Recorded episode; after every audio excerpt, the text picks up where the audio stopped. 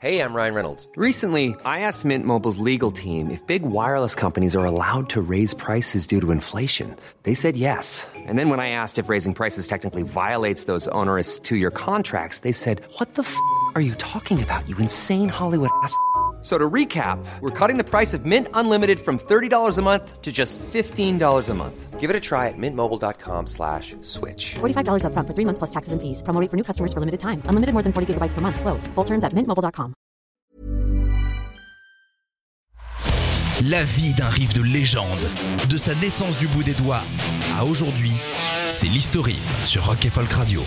Un riff, c'est comme un coup de soleil, ça laisse des marques, mais c'est la preuve que tu t'es bien marré. Aujourd'hui, nous partons toutes gencives dehors décortiquer le premier single d'un groupe qui, on ne le savait pas encore, deviendra culte, même si euh, nous on le sait. Alors puisqu'on est aujourd'hui, c'est quand même vachement plus simple. Queen, Keep Yourself Alive.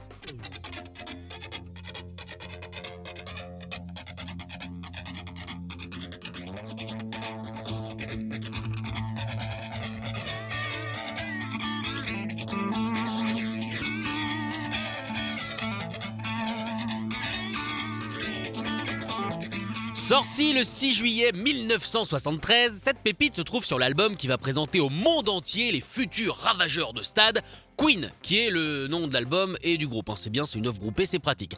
Cette chanson a déjà plus de 3 ans quand elle sort dans les bacs. Queen a créé ce morceau en 1970 euh, durant des répétitions à l'Imperial College de Londres. Oui, les mecs sont cohérents, même sur les lieux de répète. Ça au moins, c'est bien. Voilà, on sent le professionnalisme.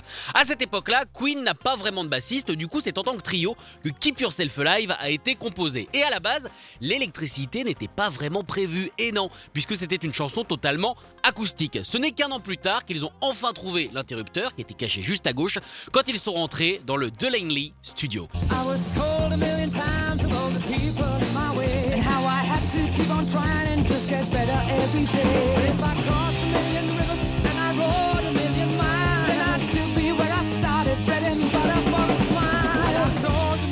Version qu'on vient d'entendre à l'instant avec un tout nouveau John Deacon à la basse restera pour Brian May la meilleure version que Queen enregistrera. La maison de disques euh, leur a mis selon lui une pression folle pour la refaire au fameux Trident Studio. Ce qu'ils ont fait, puisque euh, quand t'es pas connu, au final, bah tu t'es obéi. Bah oui. Le résultat a énormément déplu à Brian qui a milité comme un taré pour garder la première version. Il trouve qu'une certaine magie se dégageait euh, de ce mix-là et qu'elle était totalement impossible à recréer. Au final, ils ont gardé la nouvelle version. Plus technique et mieux enregistrée, mais certainement plus froide. Et derrière, c'est là que le bordel démarre. Il a fallu une bonne dizaine de mix différents pour qu'enfin Brian se détende les bouclettes et valide le Keep Yourself Alive qu'on connaît aujourd'hui.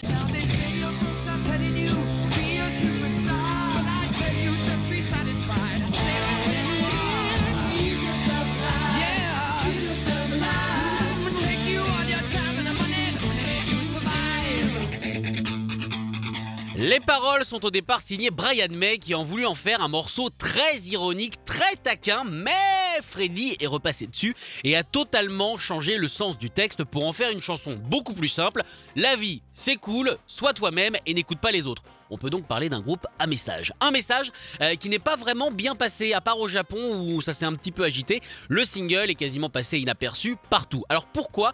Eh bien ça a surtout été dû à de faibles passages en radio, puisque pour les programmateurs de l'époque, le morceau mettait beaucoup trop de temps à commencer. 1 minute 30 sans parole à l'époque, et ben on va dire que c'était pas vraiment le format. Et ils ont retenu la leçon, les mecs de Queen, puisque sur le single d'après, les voix arrivent de manière boltienne et Seven Seas of Ray est devenu le premier tube de Queen qu'on écoute tout de suite.